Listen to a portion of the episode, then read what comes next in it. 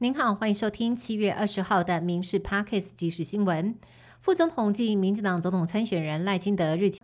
未来他所领导的国家会持续朝往白宫的方向走近，引发关注。《金融时报》指出，有美国官员要求台湾澄清赖的白宫说法，不过美方高层则说，并没有为此向赖阵营表达关切。对此，民进党高层也表示，这是有心人士一连串的放话。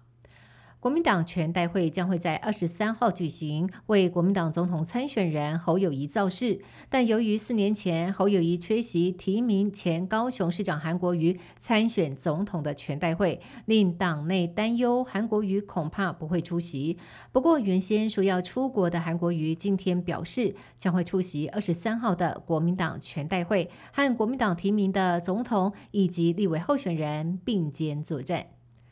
台北流行音乐中心爆出还有一点九亿元工程款未结，每天的利息高达八十万，引发前市长柯文哲办公室和文化部互杠。柯文哲今天受访呼吁台北市长蒋万安要相信柯文哲不是歪钩的人。现在既然中央不愿意出钱，那就台北市政府自己出，事情就解决了。不过文化部发声明打脸，经过律师意见审核之后认定，审定预算之后新增经费应该归责台北市政府，无权要求中央买单。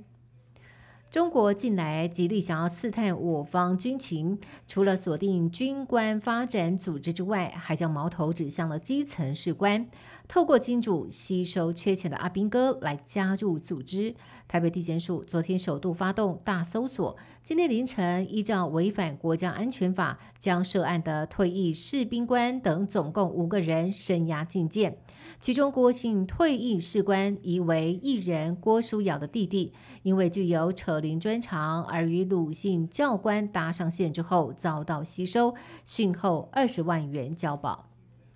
艺人黄子佼卷入 Me Too 性骚风波之后，沉寂一个月，在十九号晚间首次发出了两万字长文，谈到了自己的心路历程。文中更感谢老婆孟耿如为他带来改变，强调黄子佼一点零夺走近十年黄子佼二点零的努力成果。但是我黄子佼三点零会带着手头上所剩无几的爱进行。不过这段文章也被解读成黄子佼有意付出，针对这件事，恩师张小燕罕见撂下重话：没有原谅，没有能力，没有准备，更何况没有工作。谢谢关心。索马利亚驻台代表处传出性骚前台籍职员 A 小姐出面指控自己被锁国代表不当解职，还遭到另外一名同事强行拥抱。她也表示，就职期间就有诸多不合理的待遇，不仅没有给付雇主应该付的劳健保。